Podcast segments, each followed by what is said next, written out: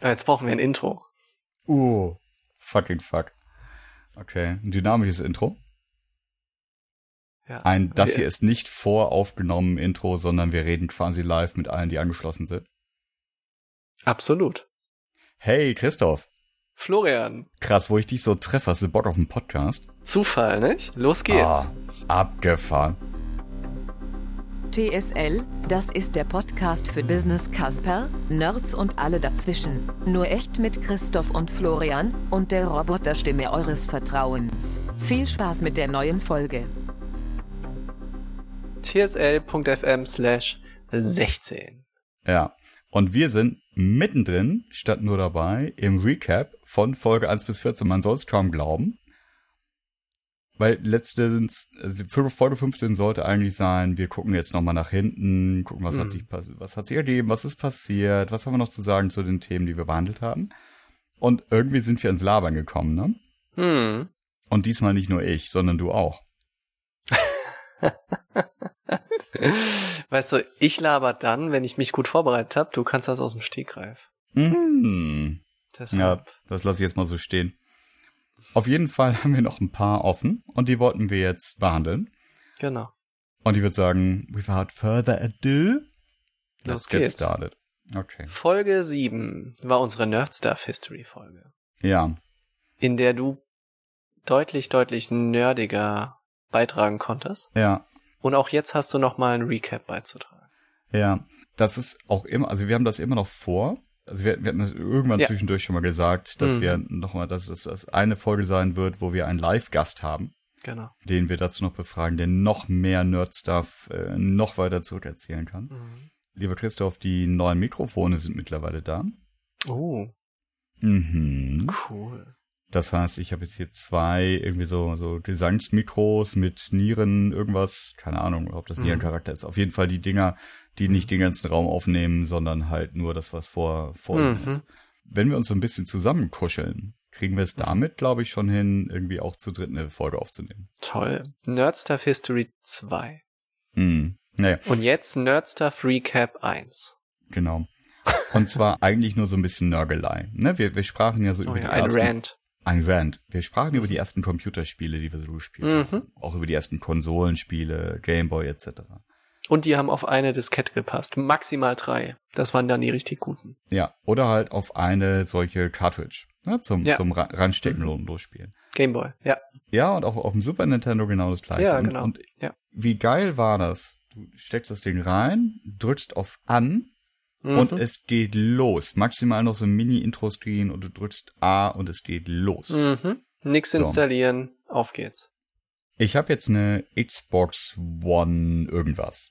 Mhm. weil ich bin dem Spielemarkt immer so drei bis fünf Jahre hinterher. Ja, das heißt, ich spiele die Sachen, wenn sie nicht irgendwie 60, 70 Euro kosten, weil ich mir denke, what the fuck, sondern ich spiele die Spiele, wenn ich sie gebraucht für irgendwas zwischen 10 und 20 Euro kaufen kann. Mhm. Ich habe mir auch deswegen nur diese Xbox One gekauft, weil es für die Xbox 360 irgendwann einfach keine neuen alten Sachen mehr gab. Und das fand Mhm. ich doof. Also habe ich jetzt diese Konsole und neulich in einem Anflug von Wahnsinn mir mal so ein, so ein, so ein Handvoll Spiele gekauft. Leider kommen die nicht zusätzlich mit der Zeitmaschine, dass man die Zeit findet, die zu spielen. Mhm. Aber zumindest wollte ich, wollte ich die alle mal antesten. Und dann schiebe ich dieses, diese, diese, diese Disk da rein und dann sagt er, ja, ich installiere jetzt. Und ich dachte, ja, hm, das kannte ich von früher, dass man Sachen so auf die Disk installieren kann, da- damit es halt Mhm. schneller Wo so ein geht. Teil ausgelagert wird. Ja, genau. Dann guckte ich so auf die, die Stats, so, hm, Festplatte, die da drin ist, oh, 96 Prozent weiter. Scheiße, okay. Ja, dann mach das mal ohne installieren. Geht nicht. Mhm. Geht nicht. Geht nicht. Mhm. 55 Gigabyte. Mhm. Ja, die das, die Wow. dieses Drecksspiel einfach mal so auf meine Festplatte zieht. Ansonsten Das kannst du es halt nicht spielen. viel. Alter. Und dann, das fand ich besonders geil, die Meldung, oh, es gibt jetzt ein Update online. Oh, Das Updates ist sieben. Gigabyte groß. Hm. Und wenn du das Spiel spielen willst, dann solltest du das schon erstmal runterladen, das Update, ne? Mhm. Weil ansonsten mache ich hier gar nichts. Mhm. So. Und davon war ich echt massiv angepisst. Mhm. Ähm, so, das heißt, ich habe jetzt äh, zwei Sachen gemacht. Ich habe mir eine externe Festplatte gekauft für die scheiß Xbox. Ja, da, da wird jetzt einfach mal zwei Terabyte Speicher da dran gehängt, damit das einfach im nächsten Jahr irgendwie kein Thema mehr ist. Mhm. Weil ich werde den Teufel tun, jetzt irgendwelche Spiele deinstallieren, weil ich sowieso alle, alle Monate mal ein Spiel spiele und nicht vorher dann noch mal eine halbe Stunde warten möchte, bis es installiert ist. Mhm. Ähm, und ich war im Laden und habe mir eine 500 Mbit Kabelleitung bestellt, damit diese x Gigabyte Updates, die dann kommen, äh, auch entsprechend schnell funktionieren. Schon, Mann. Warum sind die eigentlich so groß heute? Ich habe keine Ahnung. Also ich habe wirklich keine Ahnung, noch weniger als bei den normalen Sachen, vor denen ich keine Ahnung habe. Ich vermute, es hat so zwei Gründe. Ich glaube, Hm. was groß ist, sind eigentlich Texturen. Ne? Mhm. Also Texturdateien, weil alles andere kannst du ja, ja, alles andere, also wie so ein Auto zum Beispiel aussieht von der Form selber, Mhm. kannst du ja geometrisch beschreiben, Hm. ne, als Vektor, als, weiß ich, 3D-Vektorgrafik oder sowas. Aber die Textur, die da drüber liegt, die kannst du, glaube ich, nicht einfach so beschreiben, sondern das sind wirklich Grafikdateien. Und ich vermute, dann hast du die wahrscheinlich für Videospiele nochmal teilweise auch als Video vielleicht, nicht? Also, dass die Texturen irgendwie gerendert werden, Hm. damit das richtig funktioniert. Das äh, wird wahrscheinlich groß. Und ich vermute, es liegt einfach daran, wie so ein Videospiel entwickelt wird, weil da arbeiten ja mehrere hundert Leute dran. Jeder macht so seins und denkt, naja, komm, meine 10 Megabyte für die Textur, Hm. bitte. Kein Hm. Thema, nicht?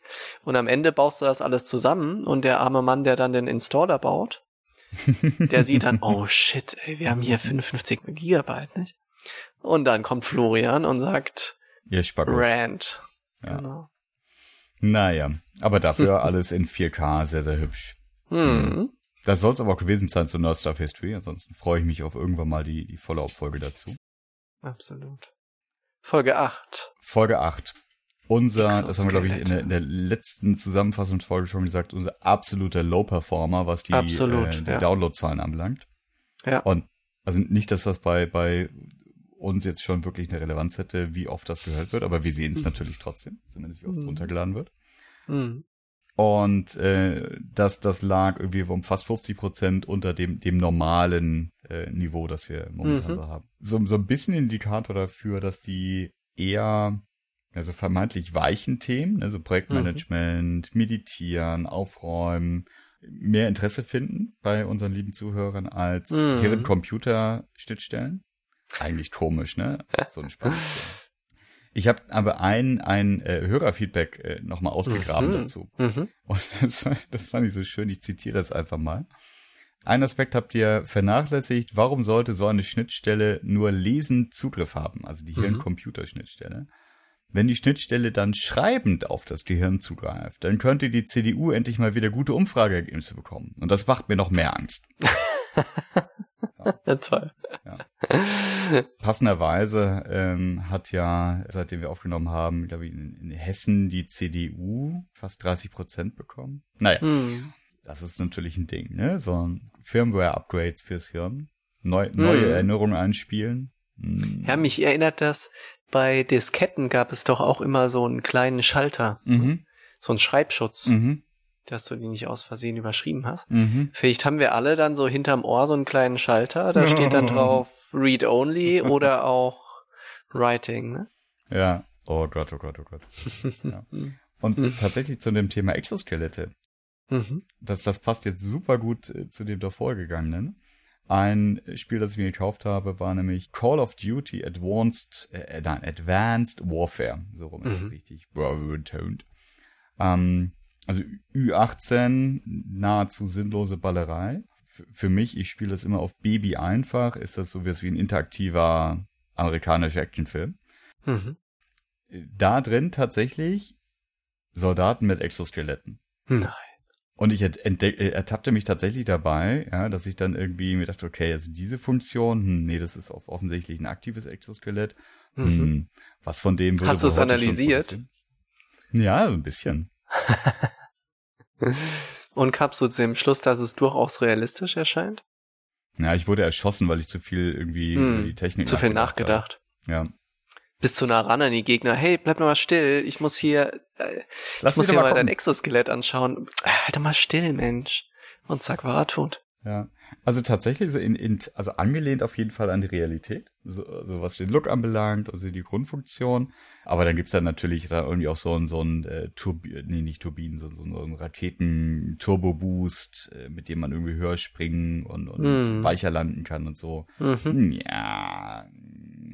Also wir haben ja in der äh, Folge verlinkt, äh, dass DARPA, nee, also das, das amerikanische äh, Projekt da, Mhm. wo die den Soldatensuit äh, la Iron Man bauen wollen, das kommt dann bestimmt irgendwann, aber heute noch nicht. Hm. Hm. Dann gehen wir mal weiter. Folge 9. Remote Teamwork. Mhm. War Remote Teamwork unsere erfolgreichste All-Time-High-Folge? Ich glaube so ziemlich. Hm, Nicht sicher.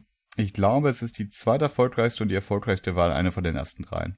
Aber Remote Teamwork war auch toll. Und ich hatte mich nochmal mit Automatic beschäftigt. Über die sprachen wir auch. Das Mhm. ist die Firma, die WordPress entwickelt. Automatic ist eine Remote-Only-Firma. Die haben kein Office oder sie haben ein Office, da ist aber eigentlich niemand, weil jeder von zu Hause arbeitet. Und das ist natürlich extrem spannend, wie sowas eigentlich funktionieren kann. Und ich hatte einen Artikel gefunden, wo ein bisschen beschrieben wird, was ist denn so das Geheimnis, warum das funktioniert. Dort war eine der Kernkomponenten oder was Matt Mullenweg, der der Gründer von Automatic ist, beschrieben hat als einen der wichtigsten Komponenten ist das Grand Meetup. Mhm. Und zwar ist das das persönliche Treffen, was einmal im Jahr stattfindet, wo wirklich die komplette Company zusammenkommt. Also Mhm. alle 600, 700 Leute. Mhm. Und was sie gemacht haben, ist, sie haben über alle Informationskanäle, mit denen sie sich ja immer austauschen, analysiert, wer hat eigentlich mit wem wie oft zu tun. Mhm. Ja, um daraus abzuleiten, wer kennt sich eigentlich schon gut und wer kennt wen noch gar niemand. Mhm. Und ist ganz spannend. In dem Artikel, den wir in den Shownotes verlinken, sieht man auch so den Graphen, den sie dann erstellt haben. Es sind überall viele kleine Punkte und dann siehst du, wie so Cluster sich bilden.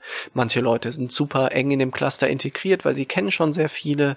Manche sind so, und manche sind eben relativ weit außen und haben eigentlich nur so ein, zwei Verbindungslinien zu der gesamten Company. Mhm. Und auf Basis dieser Analyse sagen sie immer, okay, wenn wir dieses Grand Meetup haben, das dauert mehrere Tage, es gibt mehrere Frühstück, Mittag, Abendessen und sie achten immer sehr oder entwickeln immer sehr akribisch eine Sitzordnung. Und zwar auf Basis dieser Analyse wird eine, für jedes dieser Essen eine Sitzordnung entwickelt, so dass die Leute, äh, die noch wenige kennen, möglichst viele neue kennenlernen. Das heißt, wenn du einer von diesen Punkten in dem Graph bist, die relativ weit außen sind und bisher wenig Kontakt zu der gesamten Firma hatten, dann wirst du bei diesem Grand Meetup jedes Mal neben jemand anderes sitzen und zwar idealerweise neben den Leuten, die gut vernetzt sind und dich sozusagen mehr reinziehen können in Mhm. die Gesamtcompany. Mhm. Das fand ich sehr spannend, weil an sowas denkst du, also klar denkst du daran, okay, wenn Leute zusammenkommen, die sich nicht so kennen, dann schauen wir mal, dass die mehr in Kontakt kommen. Aber dass du das so analytisch und strategisch machst, das finde ich schon beeindruckend. Ja, das ist total abgefahren. Also wir hatten jetzt gerade so bei unserer Comedy so ein, so ein kleines Inlines-Offside ähm, und haben einfach mal, mal also einen Abend und, und einen Tag miteinander ähm, woanders verbracht. Und Mhm. da haben wir tatsächlich auch drauf geachtet ähm, beim Abendessen. Das haben wir vorher nicht so gemacht, aber wir haben Mhm. gesagt, hey, ähm, wir, wir rotieren jetzt mal. Wir machen so, so ein bisschen so ein Flying Dinner. Ähm, und die ersten, also die, wo, wo man zum, zum Start saß, durfte sich jeder aussuchen. Und dann landet man halt auf Platz, keine Ahnung, auf Platz drei. Und dann Mhm. gab es für jeden Gang Essen, danach gab es dann ein, eine Sitzordnung. Ne? Das ist, wenn du auf der drei saßt hier, dann bist du jetzt als nächstes an Tisch zwei, danach an Mhm. Tisch drei und bla. Das fand ich ganz cool. Normalerweise ergibt sich sowas dann halt so, so ein bisschen ähm, je nach Persönlichkeit. Ne? Manche Leute Mhm. bleiben Ja, ganz genau. Abend, dann Ja. bleiben Platz, andere rennen rum, bla bla. Also jetzt natürlich äh, um, um Welten entfernt von dem, was die da analytisch machen. Wahrscheinlich auch, ob, ob der Größe machen können. Mhm. Kann aber zumindest die Grundidee jetzt gerade aus eigener Erfahrung bestätigen, dass das total gut ist, die Zeit, wo man eben außerhalb des, des normalen Arbeitskontexts zusammenkommt, zu nutzen, um insbesondere sich mit denen auszutauschen, mit denen man es normalerweise nicht tut. Mhm. Ja, genau. Ja, cool. Und ich kann zum Thema Remote ähm, Teamwork noch ein, ein kleines Experiment beitragen, das ich jetzt äh, neulich gestartet habe. Und zwar ähm, sind bei mir einfach jetzt in, in den letzten Wochen nochmal äh, me mehrere Projektteams zusätzlich dazugekommen, die ich mit anleite. Das heißt, meine Komplexität äh, ist einfach nochmal gestiegen so in der täglichen Abstimmung. Bei mir funktioniert das nicht so gut, äh, was dein Erfolgsrezept ja war, aus, den du in der Folge erzählt hast, einfach am Tag ganz viel mit den Leuten zu telefonieren. Weil ich zumindest in der letzten Zeit ganz oft wirklich in so Halbtages-, Ganztages-Workshops bin und, und Mhm. also einfach mir, mir das äh, selber zu viel Zeit frisst in den Randzeiten, die ich für anderes brauche. Und ich habe jetzt einen Chatbot installiert. Cool. Und zwar mache ich mit den Leuten in den Teams ähm, so, so ein Daily Stand-up, aber halt dezentral virtualisiert. Das heißt, wir haben Microsoft Teams, ähm, das ist der, der schlechte, hässliche kleine Bruder von, von Slack. Wir alle kriegen morgens um neun, werden wir angechattet von einem Chatbot. Und er Mhm. sagt, hey, hier für Projekt XY würde ich jetzt gerne ein Check-up mit, äh, ein Check-in mit dir machen. Sagst du, okay, geht los. Und dann sagt er, okay, erste Frage, was ist gestern passiert? Was hast du Mhm. gestern für das Projekt gemacht? Zweite Frage, was willst du heute für das Projekt erreichen? Dritte Frage, gibt es irgendwas, was dich blockiert? Mhm. Das ist also, äh, also ich habe das ein bisschen um, umformuliert, aber grundsätzlich sind das so die, die klassischen Scrum-Stand-up-Fragen. Ja, ja. Ich finde das sehr interessant, weil für mich war das wirklich, ich habe wirklich lange überlegt, weil ich irgendeine Form brauchte von, von Statusbericht, weil ich einfach wissen Mhm. wollte, wo stehen die Leute in den verschiedenen Mhm. Teams gerade und das der noch irgendwo zusammengefasst haben wollte. Ich hatte keinen Bock auf irgendwie mehr E-Mails selber schicken. Ich wollte es nicht selber triggern. Ich wollte, dass es automatisch passiert. Mhm. Ich hatte keine Lust auf ein neues Projektmanagement-Tool oder auf irgendwelche Excel-Sheets und irgendwelches Gedöns. Also das ist noch überhaupt nicht perfekt, aber das wird ganz gut angenommen, ja, weil es also nicht dolle nervt, weil es wirklich einfach, du wirst angechattet, hast dann einstellbares Zeitfenster, Zeit um zu antworten und du, du, du chattest halt einfach nur als, wie würdest du mit einem normalen Kollegen schreiben. Mhm. Ähm, und wir haben untereinander vereinbart, dass die Antwort halt auch echt kurz und knackig sein kann. Also muss man keine Ro- Romane schreiben und dann ist es in einer Minute erledigt. Und wer sieht das? Siehst nur du das oder sehen das alle? Das kann man, oh, ich glaube, man kann es einstellen. Ähm, so wie es konfiguriert ist, sieht das das ganze Team. Mhm. Ähm, und es wird dann quasi von dem Bot in den Kanal, also wir haben einen eigenen Kanal im, im Projekt Ja. äh, Chat dazu eingerichtet. Und der, der Bot postet das dann und sagt, hey, hier, guck mal, der Florian und der äh, Mirko und der Tobias haben geantwortet. Mhm. Ja. Smart. Das finde ich ganz Toll. cool. Mhm. Weil, weil neulich zum Beispiel hatte ich die Situation, ich hatte am Vorabend einen gemeinsamen Workshop mit einem Kollegen Mhm. und wir haben am Morgen drauf, haben wir beide an verschiedenen Sachen gearbeitet und auch in, Mhm. in, in verschiedenen Orten. Ich hatte super viel zu tun und hatte eigentlich mir noch vorgenommen, okay, ich muss jetzt eigentlich den nochmal fragen, ob der von mir noch irgendwas braucht, ja, ob gerade irgendwie was, was auffällt oder so. Nicht, dass der jetzt vormittags auf mich wartet. Ein paar Minuten später kam dann eben die Zusammenfassung von diesem Bot und da hatte der schon geschrieben, gestern hier, heute das, gibt's irgendwelche Blockaden? Nee, ich habe genug zu tun für den, für den Tag, äh, läuft bei mir. Finde ich total cool. Ja. Und äh, das muss man aber projektbezogen nutzen, oder? Also wenn da jetzt Leute in, in deinem Team sind, Hm? die arbeiten mit dir an fünf unterschiedlichen Dingen, an fünf unterschiedlichen Projekten. Machst du dann ein Check-in pro Projekt? Mhm. Musst du wahrscheinlich, oder? Hm, Also ich weiß nicht, ob man muss, äh, aber wahrscheinlich wird es ansonsten zu schwierig, das auseinander zu definieren. Mhm. Und den, der Nutzwert für die Leute, die beteiligt sind, mitlesen, äh, geht gegen Mhm. null. Ja. Nee, ich habe ich hab quasi einen, ein Team in Teams äh, pro Projekt. Mhm. Das ist ja der einzige Vorteil, den das hat, dass das irgendwie mit, mit SharePoint etc. verbunden ist. Ne? Wir haben ja quasi für, für jedes Projekt ein, ein, ein SharePoint, ein OneDrive, äh, Mhm, mhm. Datenspace und damit gleichzeitig auch so ein Team. Ja. Und da drin richte ich halt diesen, diesen Wort ein. Ja. Ja. Ah, spannend. Toll, probiere ich mal aus. Yes, yes. So, dann hatten wir gesprochen in Folge 10 über Quantencomputer. Ja, darüber möchte ich nichts mehr sagen. Ich habe auch darüber seitdem nichts gelernt. Ja, ich auch nicht. Ich hatte das Einzige, was ich dazu sagen kann, ist, dass ich relativ irritiert war, als ich einen Newsartikel gelesen habe, dass jetzt, ich glaube, Alibaba ähm, eine Quantum Computing Cloud anbietet und du dir dort deinen Quantencomputer mieten kannst. Hat Nee, mich ist irgendwie klar. irritiert. Ähm, ich habe das bei anderen auch gesehen. Weiß nicht so richtig, was dahinter steckt und was das soll. Schauen wir uns mal an und besprechen es in der Extra-Folge. hm, ja. Folge 11 war Minimalismus und Ordnung. Hm. Ähm, das war ein, eine, bei der ich bis, bis jetzt echt am meisten Spaß hatte. Mhm. Ähm, auch einfach, weil das äh, unser gegenseitiger, wie räumen und sortieren wir auf, Seelenstrip, die so amüsant war. Hm. Ähm, ich habe aber tatsächlich ähm, vor kurzem, äh, vor dem den ich getroffen habe, das Feedback bekommen habe, dass er das äh, für die beste Folge bislang hielt. Toll. Ähm, was mich sehr gefreut hat. Mhm. Ähm, genau, und dem, dem hat da nur eins gefehlt und das war so der Blick nach innen, aber dafür haben wir Folge 13, da kommen wir gleich mal zu. Genau, ja. So, und in Folge 12 sprachen wir über Geldsystem und Mobile Payment. Yes. Und was mir nochmal erst vor ein paar Tagen über den Weg gelaufen ist, ist ein Artikel über Schweden Mhm. und das Geldsystem dort. Und das fand ich teilweise sehr beeindruckend. Und da waren so ein paar Zahlen, die fand ich beeindruckend. Und es hat mich nochmal teilweise zum Nachdenken gebracht über unsere Folge, die ich mir dann auch nochmal angehört habe. Mhm.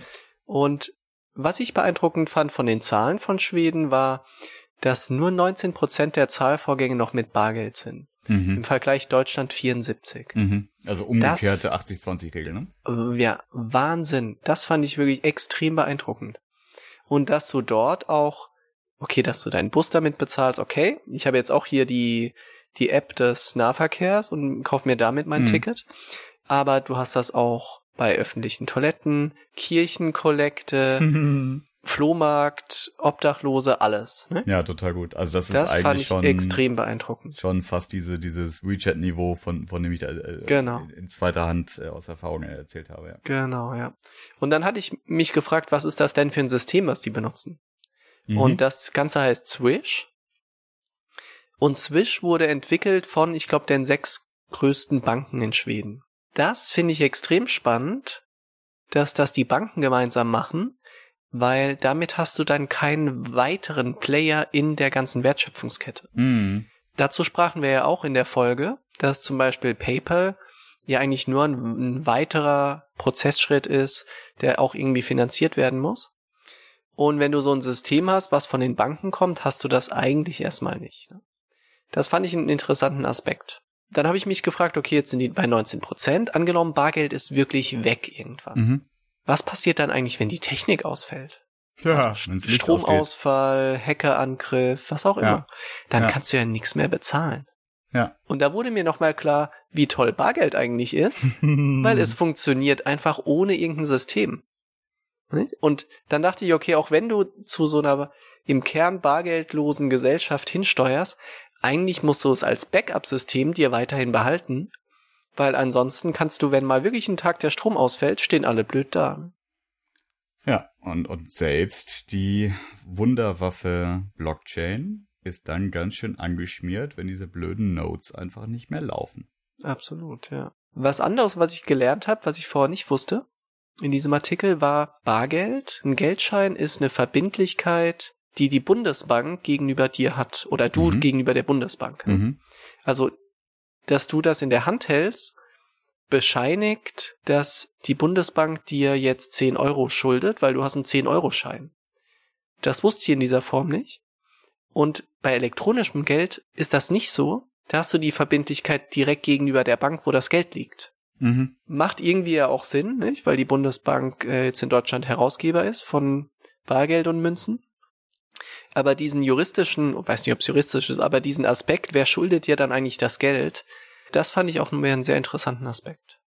Ich, ich frage mich bloß gerade, welchen Effekt das hat. Also es gibt ja dieses, dieses, dieses Prinzip der Einlagensicherung. Mhm. Keine Ahnung, wie das bei den Schweden geregelt ist. Ich kenne das jetzt, aber ja. Mhm. Und, und da ist es ja so, dass quasi, wenn, wenn die Bank die Segel streicht, dass danach, zumindest bis zu Betrag von X, die Rückversicherung eingreift. Ja. Überlege gerade, ob das dann dort anders ist. Hm. Bei, bei Bargeld, meinst du? bei diesem, diesem elektronischen Mitzahlen. Und ich frage mich vor allem. Nee, das ist, glaube ich, genauso. Aber das kann doch dann nur den, den Geldbestand betreffen, den du irgendwie auf so eine Karte geladen hast, oder? So so. wie die, die Geldkarte, die es bei uns nicht mehr gab. Weil ansonsten dein, dein Konto, also das Geld auf deinem Konto, das teilst du ja nicht ein in Geld, das ich Hm. äh, mal zu, zu, zu Bargeld machen möchte und Geld, Ja. das ich mal zu bla machen möchte. das Spannende an dem Aspekt finde ich eigentlich, das wurde mir nochmal klar, bei Bargeld ist eigentlich keine reguläre Bank involviert. Du arbeitest sozusagen an den Also- Banken eigentlich vorbei. ne? Die, die machen einfach nur, nur einen Teil der Logistik, ne? Ja, genau. Genau. Mhm. Ja. Ja, das stimmt, das ist spannend. Ja. Das heißt, in, in, in, insofern ist das Bargeld für einen normalen Menschen auch die einzige Stelle, wo er noch einen direkten Deal mit der Bundesbank hat. Ja, das ist, genau. Ja, war sehr interessanter Case von Schweden. Ja. Fand ich wirklich beeindruckend, ja. Und stand in dem Artikel irgendwie zufällig, dass, was der Fallback ist, weil ich hatte, also du hast vorher in der Vorbereitung davon Mhm. erzählt, ich hatte das dann mal gegoogelt und habe dann Mhm. nur noch mehr Artikel gefunden von Leuten, die so mahnend den Finger heben und sagen, Mhm. ja, passt mal auf, wenn das Licht ausgeht. Hm. Also aktuell, wenn ich, so wie das in dem Artikel stand, gibt es jetzt keine Logik, dass sie sagen, wir wollen immer noch das X Prozent der Zahlungsvor, nicht, dass irgendwann dieser, dieser Weg hin zu bargeldlosem Bezahlen irgendwo aufhört und stoppt, Hm. dass du sagst, okay, irgendwie einen gewissen Anteil an Bargeld ist immer noch in der, im Umlauf. Ich glaube, so eine Logik gibt es bisher nicht.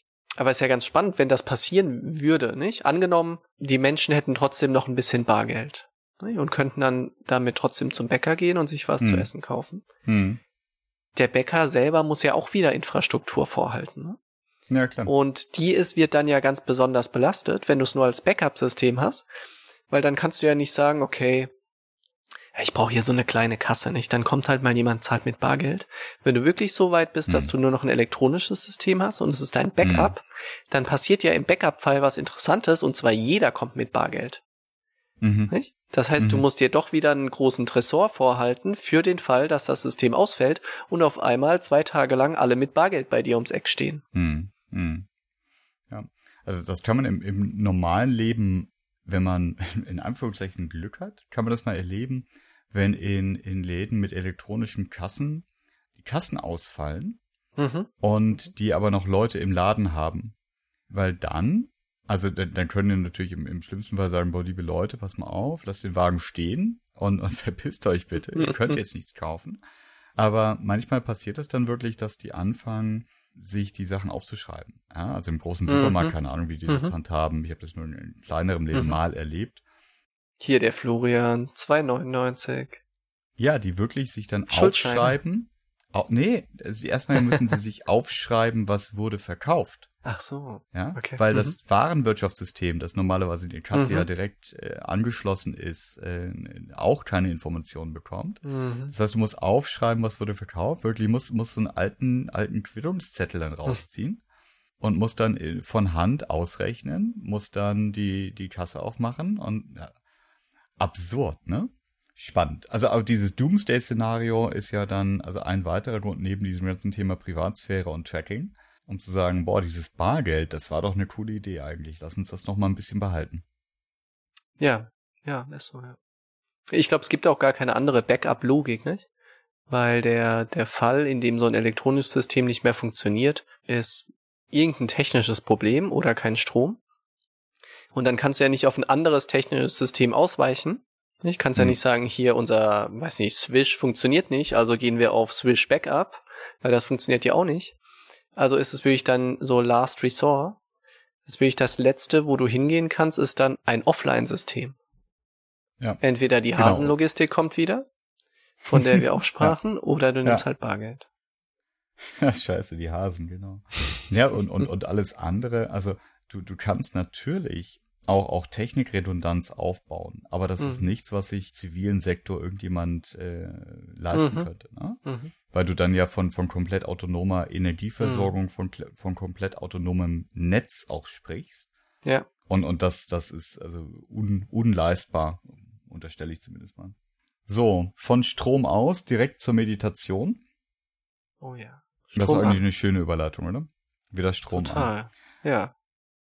Das war deine Das war Folge Solo-Folge. 13.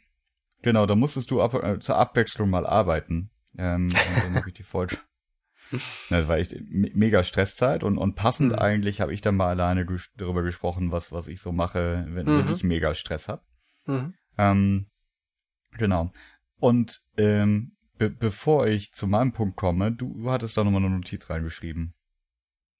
Ja, also ich hatte die Folge angehört, als ich komplett gestresst Donnerstagabend in der, in der Lufthansa Lounge in München am Flughafen saß.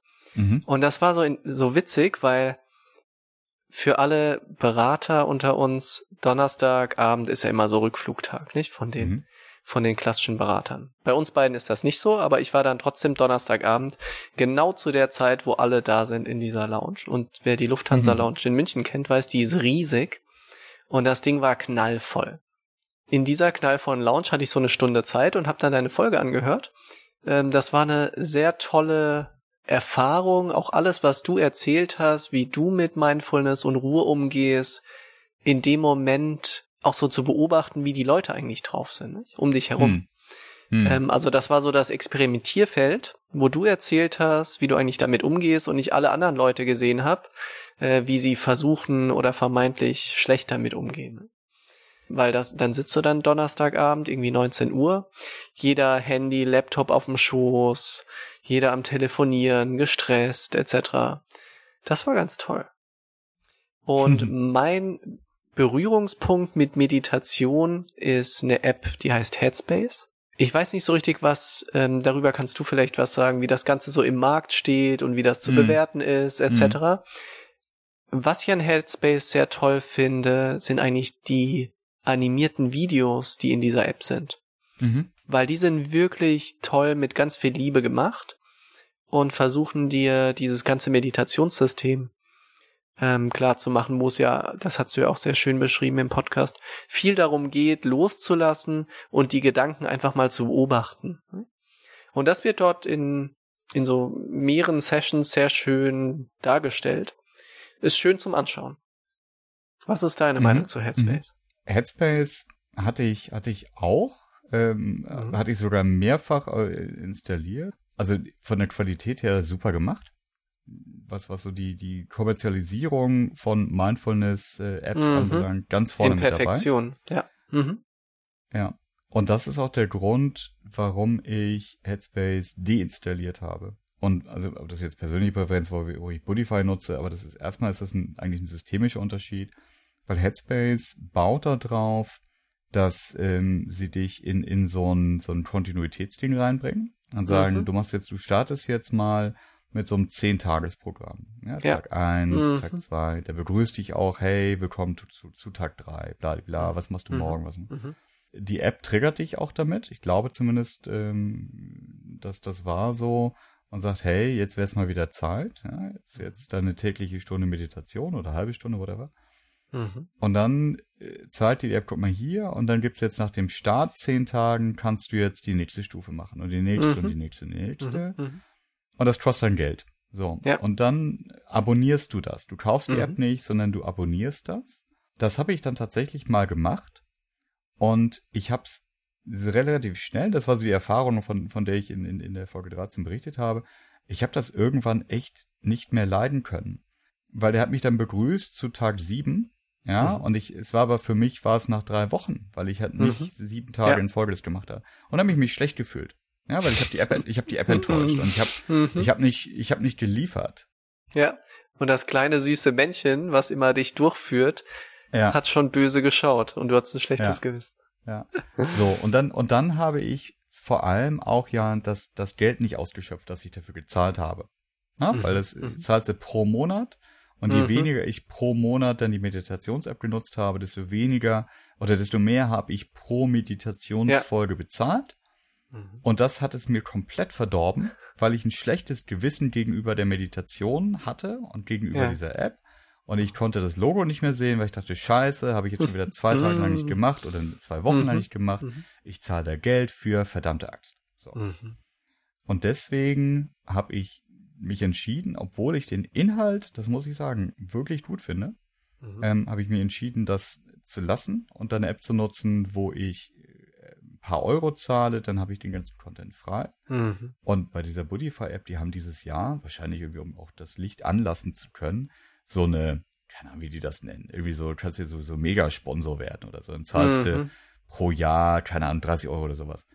Das habe ich tatsächlich aus Spaß gemacht Einfach weil ich das Gefühl hatte, verdammt, diese App hat drei Euro gekostet. Ich nutze die seit zwei oder drei Jahren. Ich habe so viel da schon rausgezogen. Ich möchte gerne, dass die diese blöde App weiterentwickeln und dass der, dass ich anbleibt. Mhm. Also okay, ich, ich schieb dir mal Geld rüber. So. Mhm. Also eigentlich wie so gefühlt wie so eine PayPal-Spende zu einem, einem kleinen ja. Entwickler. Und dadurch, dass die halt auch offensichtlich ist wirklich ein, ein Typ, seine Frau und ein paar andere Leute dachte ich, okay, da, da tue ich was Gutes. Aber man braucht das überhaupt nicht für den normalen Betrieb. Du zahlst einmal drei Euro oder irgendwas und dann hast du diese blöde App. Hm. Headspace ja. ist ja auch wirklich teuer eigentlich, ne? Also die sind ja aufgesprungen auf das ganze, auf so das Netflix-Modell. Hey, komm, 9,99 mhm. Euro im mhm. Monat. Ja, komm, was soll's? ähm, und haben damit, das finde ich ganz spannend, ne? wenn du so eine Meditations-App bist und du sagst, hey, wir kosten so viel wie Netflix, dann Mhm. Du kommst ja in so eine in so eine Logik rein, dass dass der Nutzer denkt, hm, ah, bisher hatte ich Netflix, na jetzt mache ich mal was Besseres. Ich mache mal 9,99 Euro Headspace pro Monat. Mhm. Mhm. Ähm, das finde ich ein ganz interessantes, also ich finde es brutal teuer für sowas, Mhm. aber vom Kern eine interessante Marketinglogik, sich in diese Vergleichbarkeit reinzubringen. Ja, dieser Preisanker ist natürlich geil, ne, den, Ja. den Netflix gesetzt hat. Ja, total. Ja. Ja. Seit, seitdem findest du eigentlich nichts mehr, was nicht im Alles Abo ist irgendwie so jetzt viel um die kostet. 10 Euro, ne? Ja, ja, genau. Ja. Ja. Selbst Microsoft Office zahle ich Mhm. 10 Euro im Monat für. Mhm. Mhm. Und, und ansonsten also tatsächlich so im, im, im persönlichen Review, ich meine, ich habe zwei Wochen, und das tut mir auch total leid gegenüber den Hörern, aber ich habe zwei Wochen lang damit gehadert, diese Folge live zu stellen. Mhm. Ja, weil, weil das, das vergleichsweise persönlich war, was, Mhm. was ich da irgendwie erzählt habe. Und ich, ich irgendwie echt so über, über meinen Schatten springen musste, um mir das dann nochmal anzuhören, um das zu schneiden und um, Mhm. um es live zu stellen. Und ich habe mich sehr gefreut, weil, weil du hast positiv drauf reagiert, äh, ein paar andere haben, haben einfach noch, noch positives Feedback mir dazu gegeben. Und das, Mhm. das wirkte natürlich, oder das, das war mir nochmal wichtiger, als ob jemand äh, die Folge zur Hirn-Computer-Interface und Exoskeletten jetzt mochte Mhm. oder nicht. Ja. Obwohl das immer noch ein bisschen, ein bisschen wehtut. Ja, das ist so. Nee, aber tolle Folge. Folge 13. Mindfulness. So. Und dann sind wir jetzt nochmal schnell und mobil geworden in Folge 14. Genau.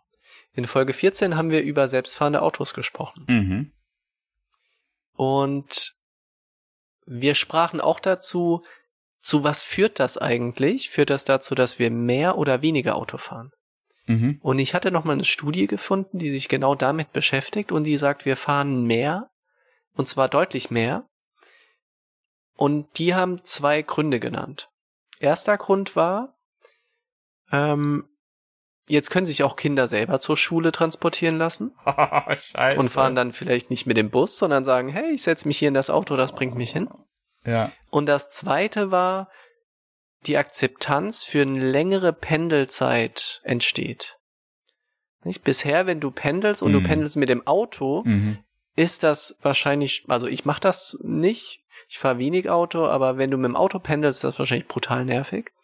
Wenn du jetzt aber einfach dich in so ein Auto setzt, irgendwas anderes tun kannst, dann hast du eine höhere Akzeptanz. Und die Studie geht davon aus, dass die pro Person gefahrenen Kilometer so um die 30, 40 Prozent steigen könnten. Und das finde ich eine extrem hohe Zahl. Darf ich da mal kurz einhaken? Bitte. Das mit den Schulkindern, ne? Das, das, das klingt so absurd, aber das wird Mhm. total, das wird total passieren. Und das wird so. Und das, das Tolle ist ja, also es geht ja nicht nur um den Aspekt, dass dich das Auto hinfährt, ja. sondern das Auto fährt ja danach wieder alleine zurück.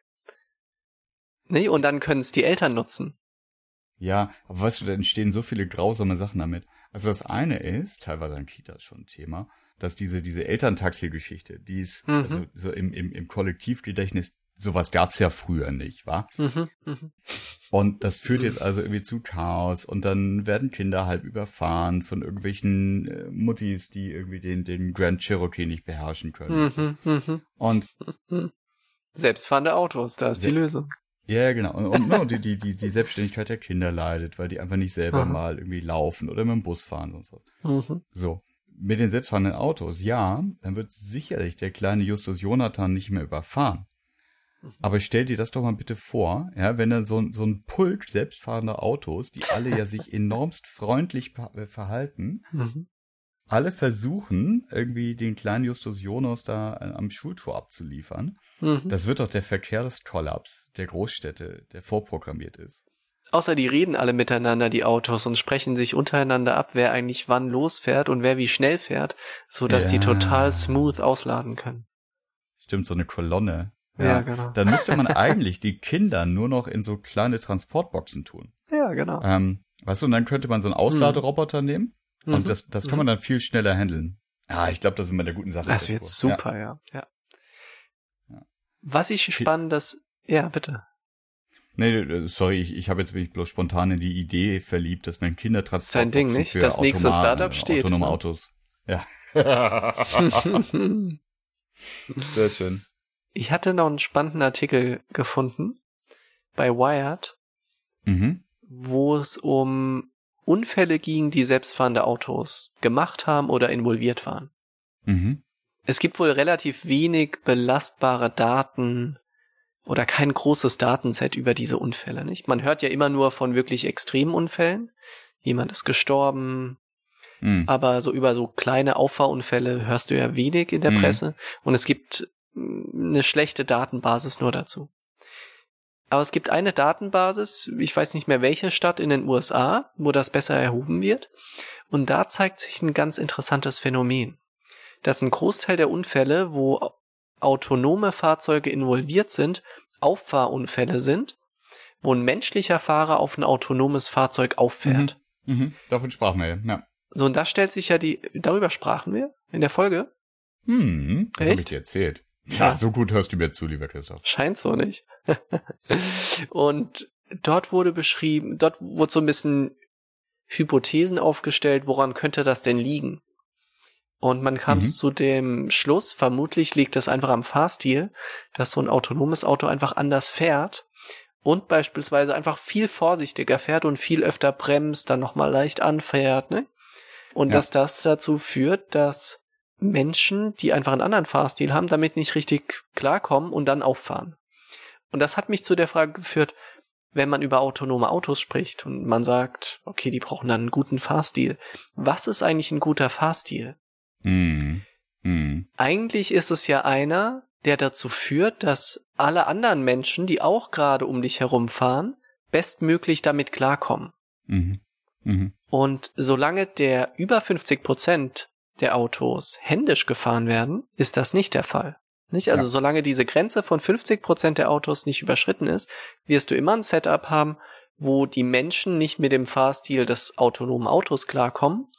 Andersrum ist das wahrscheinlich gar kein so Problem, weil die autonomen Autos eher mit dem Fahrstil der Menschen klarkommen, nicht? Weil sie viel besser reagieren können, kürzere Reaktionszeit, sind wachsamer etc. Aber das heißt, bis du diese Schwelle von 50% selbstfahrenden Autos überwunden hast, wirst du immer ein Problem haben, dass da eigentlich zwei Gruppen von Fahrzeugen auf den Straßen sind, die eigentlich nicht miteinander können. Mhm. Das ist ein wirklich spannender Aspekt, den du ausgegraben hast. Ähm, und äh, so ein bisschen ähm, kann man das ja heute schon beobachten. Ne, wenn du, ähm, Mhm. wir sprachen ja von diesen, diesen, diesen heute schon normalen Assistenzsystemen, zum Beispiel diese, diese dynamischen Abstandshaltegeschichten mit, mit Radarunterstützung. Mhm. Und wenn, wenn ich ähm, Autofahrer oder sowas hat, dann bin ich teilweise erstaunt darüber, äh, wie zügig diese Autos irgendwie auf vorausfahrenden, langsameren Verkehr äh, draufballern, um dann, also für mich gefühlt spät zu bremsen ähm, Mhm. und dann, also auch den ordentlichen Abstand zu halten. Ne, aber die, die legen erstmal los, weil die wissen ja ganz genau, mit welcher Bremskraft Mhm. sie welche Verzögerung zu den jetzigen Bedingungen hinbekommen. Der hinter mir, der erwartet nicht unbedingt, dass äh, Mhm. das Auto selber bremst, sondern der geht einfach davon aus, dass halt ich bremse. Ja. Das heißt, der geht davon aus, dass ich eine ähnliche Einschätzung treffe wie er selber. Ja, das Genau. heißt also, Ja. wenn ich Genau. mit so einer Geschwindigkeit fahre und äh, da vorne fährt ja auch jemand, aber ich bremse nicht. So, und wenn ich dann bremse, dann erwartet der halt so ein, so ein Menschenbremsen und nicht ein Maschinenbremsen. Mhm. Und das habe ich mir wirklich schon ein paar Mal gedacht, scheiße, also wenn, wenn der hinter mir jetzt halt ein bisschen zu nah auffährt, was wiederum so ein Menschending ist, was das Auto nicht machen würde, Mhm. und der dann aber nicht spitz kriegt, dass das Auto halt so bremst, wie es für das Auto angenehm ist, dann habe ich den hinten drauf. So, also Ja, von daher, genau das, was du erzählst, Mhm. und bei den autonomen Autos ist das nochmal stringenter. Und ich habe auch mal gelesen, dass die eben gerade im, im jetzigen Entwicklungsstatus einfach noch schwer sich tun bei Unsicherheit. Ne? Also irgendwie, ich habe einen Fahrradfahrer neben mir, ich bin mir nicht Mhm. sicher, wo der lang fährt, weil das Risiko, dass das Auto eingeht und einzugehen bereit ist mit seiner Hand, also Handlung, äh, mit, mit seinem Fahren, ist deutlich geringer als das, was Menschen gegebenenfalls eingehen. Mhm. Und es gibt eben auch nicht dieses, oh, ich sehe es nicht, es kümmert mich nicht. Ähm, oder muss der Fahrradfahrer selber klarkommen, dass er einen Unfall hat. Sondern das Auto sieht ja alles ringsrum. Ja. So. Und dann halten die Dinge halt erstmal an. Wenn sie denken, oh, Situation unklar, I don't know. Hm, gut, dann bleibe ich erstmal stehen. So, während ein Autofahrer wahrscheinlich äh, anfangen würde, irgendwie wilde Manöver zu fahren, auszuscheren, zu gestikulieren und zu hupen, hm. ähm, macht das Autonome erstmal Auto erstmal nur, nö, also das wäre gut, also das wäre äh, unverantwortungsvoll. Dankeschön, das wäre mhm. unverantwortungsvoll, jetzt hier weiterzufahren. Und damit rechnen mhm. die Menschen auch nicht. Ja, ja genau. Ich freue mich schon, wenn es so zum, wenn es Standard wird, dass menschliche Fahrer laut hupen, das Auto runterdrehen und schreien, war ja klar, so ein Selbstfahrer wieder. Du spinnst doch.